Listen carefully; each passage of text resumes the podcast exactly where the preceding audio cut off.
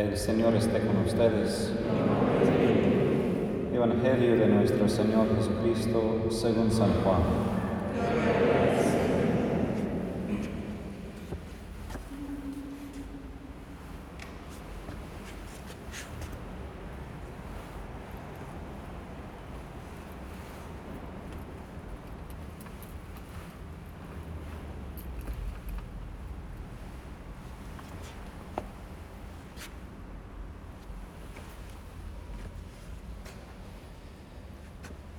Antes de la fiesta de Pascua, sabiendo Jesús que había llegado su hora de pasar de este mundo al Padre, Él, que había amado a los suyos que quedaban en el mundo, los amó hasta el fin. Durante la cena, cuando el demonio ya había inspirado a Judas Iscariote, hijo de Simón, el propósito de entregarlo, sabiendo Jesús que el Padre había puesto todo en sus manos y que Él había venido de Dios y volvía a Dios, se levantó de la mesa, se sacó el manto y tomando una toalla, se la ató a la cintura. Luego echó agua en un recipiente y empezó a lavar los pies a los discípulos y a secárselos con la toalla que tenía en la cintura. Cuando se acercó a Simón Pedro, éste le dijo, Tú, Señor, ¿me vas a lavar los pies a mí? Jesús le respondió, no puedes comprender ahora lo que estoy haciendo, pero después lo comprenderás. No, le dijo Pedro, tú jamás me lavarás los pies a mí. Jesús le respondió, si yo no te lavo, no podrás compartir mi suerte. Entonces, Señor, le dijo Simón Pedro, no solo los pies, sino también las manos y la cabeza. Jesús le dijo, el que se ha bañado no necesita lavarse más que los pies, porque está completamente limpio. Ustedes también están limpios, aunque. Sabía quién lo iba a entregar por eso había dicho, no todos ustedes están limpios. Después de haberles lavado los pies, se puso el manto, volvió a la mesa y les dijo, ¿comprenden lo que acabo de hacer con ustedes? Ustedes me llaman maestro y señor y tienen razón, porque lo soy. Si yo, que soy el Señor y el Maestro, les he lavado los pies, ustedes también deben lavarse los pies unos a otros. Les he dado el ejemplo para que hagan lo mismo que yo hice con ustedes.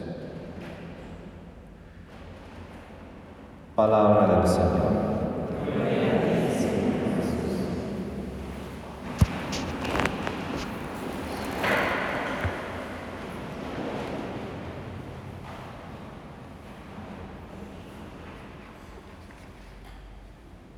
Hay dos preguntas importantes en el Evangelio de hoy.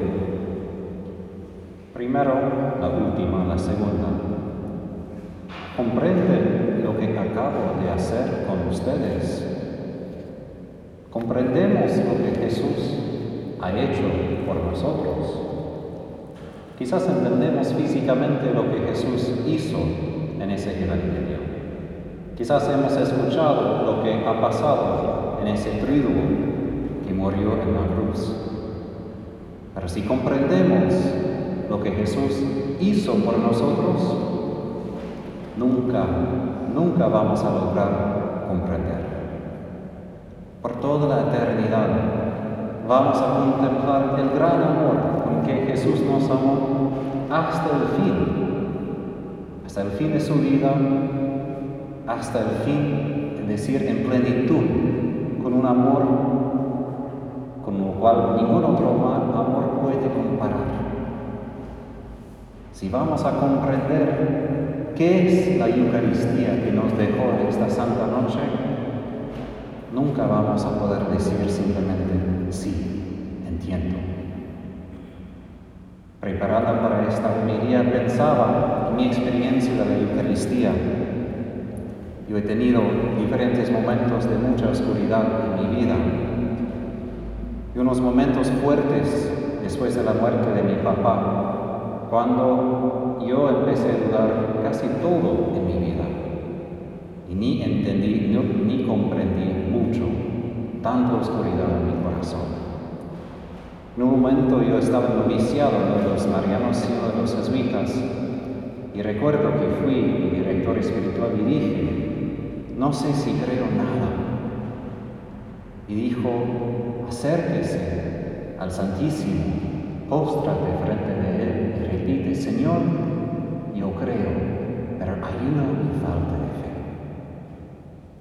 Y unos meses después todavía hay mucha duda, pero ahora duda de toda mi vida, aun si la realidad existe, yo estaba casi con una enfermedad mental en ese momento, frente del Santísimo, una isla, yo recuerdo, yo pensaba, nada parece real, nada. Pero Jesús, tú eres real. Tú aquí, en ese sacramento, es la única cosa que yo sé de mi vida ahora. Él es el fundamento de todo lo que podemos entender, comprender, no solo de lo religioso, de lo espiritual, Toda la vida viene de Él y sin Él nada tiene sentido, nada tiene luz. Por eso es tan grande el don que Él nos ha dado en la Santa Eucaristía en esta noche. Que no solo quiso venir al mundo, lo que ya es un gran amor, que Dios mismo quería bajarse a vivir con nosotros pecadores.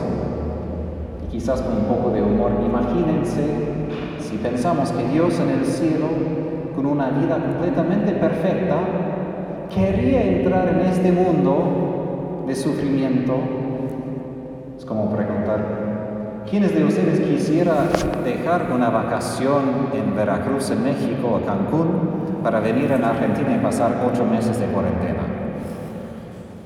Probablemente nadie de ustedes, ¿no? Pero así la decisión de Jesús fue aún más radical de dejar el cielo, una vida perfecta, para entrar a propósito y sufrir por nosotros. Escogió hacer esto. Y un detalle que me encanta del Evangelio de hoy, inmediatamente después de que dice, los amó sus discípulos hasta el fin, ¿qué dice? Cuando el demonio ya había inspirado a Judas Iscariote el propósito de entregarlo, Jesús sacó el manto. Conscientemente Jesús hizo todo. Él sabía que Judas iba a entregarlo. Imagínense mirar en la cara la persona que te va a llevar a tu muerte y la persona que tú escogiste, tú entrenaste, compartiste tu pan con esa persona por tres años. Y Jesús lo hizo y lavó los pies de Judas. Lavó los pies de todos los apóstoles que iban a huir esta noche. Todos. Juan volvió. Jesús nos amó hasta el extremo. Y no solo que entró al mundo, no solo que a propósito sufrió, pero que dejó este memorial de su muerte, de su pasión, para que sea presente a nosotros dos mil años después. Es decir, Jesús piensa en nosotros hoy. A veces entendemos que Dios sabe todo, pero imagínense, Jesús está pensando en nosotros en Avellaneda, en este barrio, en esta parroquia, en esta noche. Y a propósito, hace dos mil años, Él hizo ese sacramento para que nosotros también podamos tocar a su cara.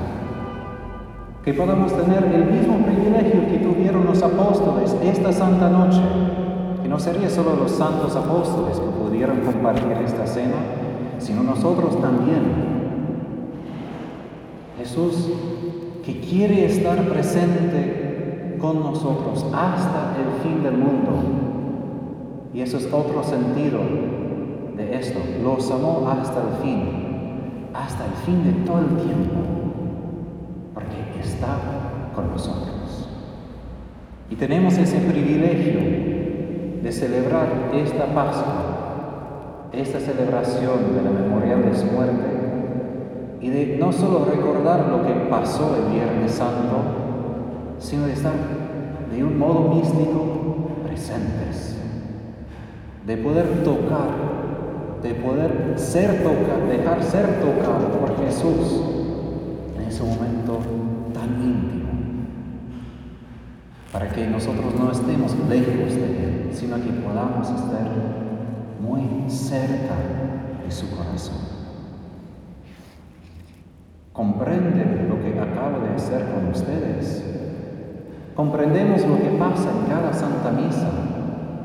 Comprendemos lo que pasa en el tabernáculo, donde Jesús se queda. Muchas iglesias abandonadas por horas.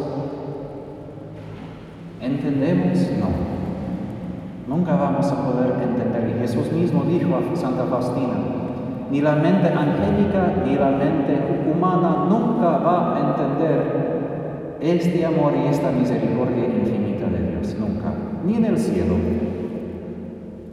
Pero nosotros tenemos ese privilegio de no esperar hasta el cielo, de tener que estar en la presencia de este amor tan grande. Ya podemos estar presentes, porque Él se hace presente. Y Él continuamente en cada misa, en cada tabernáculo, revela su amor hacia nosotros. Y como dije, esto fue la única cosa en los momentos más oscuros de mi vida que fue cierto. Existe un amor en lo que parece pan. Si eso no existe, de verdad todo es oscuridad. Pero sí creo y yo creo en mi vida es el don más grande que Dios me ha concedido. Esta fe de saber que Jesús existe y no solo existe allá, existe aquí con nosotros. Y no solo existe la Eucaristía, sino que Jesús escogió los santos apóstoles para que sean sacerdotes. Hoy en día hay muchas noticias sobre los errores, pecados, escándalos, de los sacerdotes, de obispos, aún del Papa. Y a veces es muy fácil simplemente criticar. claro que nosotros somos pecadores. Hasta hay una broma de un papa bajo Napoleón, cuando Napoleón dijo, yo puedo derrumbar la iglesia. Y el papa dijo, mira, si dos mil años de papas, obispos y sacerdotes no han tenido éxito de derrumbar la iglesia con nuestros pecados, mira, tú no puedes. A veces tanto enfatiza esto que se oscurece ese misterio que Dios sí escoge pecadores como yo estar frente de ustedes no porque somos perfectos, sino porque somos los primeros de reconocer tenemos polvo en nuestros pies. Somos los primeros de decir, Jesús, necesito que lavas mis pies cada día, porque somos pecadores y así como pecadores podemos ser testigos de que este amor es real y que Jesús no solo se queda en la Eucaristía, sino que tiene brazos, tiene voz, tiene carne y hueso en personas que quieren manifestar que Jesús ha resucitado y está aquí en el mundo todavía para repartir y compartir su amor.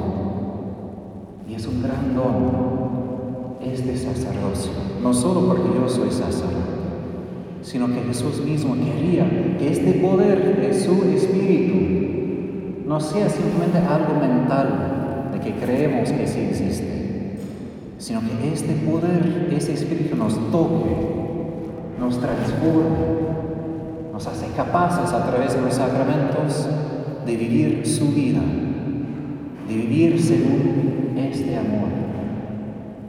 Y los cristianos, nosotros tenemos ese privilegio y no solo creer de distancia, sino que Jesús entra en nuestras vidas, toca nuestros corazones para que seamos completamente transformados. Claro que a un día al otro el proceso no ha terminado, pero poco a poco sí, Porque como este pan y este vino se transforma completamente en el cuerpo y la sangre de Jesús, Él quiere transformar a nosotros completamente, sin resto, para que nosotros como iglesia podamos ser su cuerpo también, podamos ser su cuerpo vivo en este mundo. Yo tenía el privilegio en Bolivia, durante mi destierro, durante la cuarentena de Argentina, de pasar ocho meses frente de los milagros eucarísticos, porque el doctor Castañón tiene los milagros y dio una capilla para mí donde yo escribía mis conferencias. Jesús, que hasta hoy da milagros de mostrar tejidos de su corazón, gotas de su sangre, partes de su cuerpo, de que esto es real eso es lo más real de nuestra vida. Y esto es lo que debe empujarnos, este amor, esta realidad, y hacer lo mismo que Jesús hizo con nosotros. Como Jesús dice en el Evangelio que debemos hacer lo mismo que Él hizo con nosotros. Y esto es la segunda pregunta y aquí termino. Pedro, tú Señor, ¿me vas a lavar los pies? a mí. Cada uno de nosotros tenemos un lugar de vergüenza en el corazón. Bajo los pies, bajo los pies, fue un lugar de mucha vergüenza para los judíos, porque caminando sobre el polvo fue muy sucio. Y no solo fue alguien de, como huésped que lavó los pies, fue un esclavo. Los judíos ni lavaban los pies de otros judíos, ellos utilizaron otros esclavos, no judíos, para hacer esto. Jesús hizo la cosa más avergonzosa. Permitimos a Jesús hacer esto a nosotros. Yo sé mi vida muchas veces, yo puedo decir, claro Pedro, Jesús tiene que hacer esto, pero muchas veces Jesús se acerca a esos lugares. No, no, no, Señor, esto no es para vos, yo necesito arreglar esto un poco mejor para que tú puedas ver esto.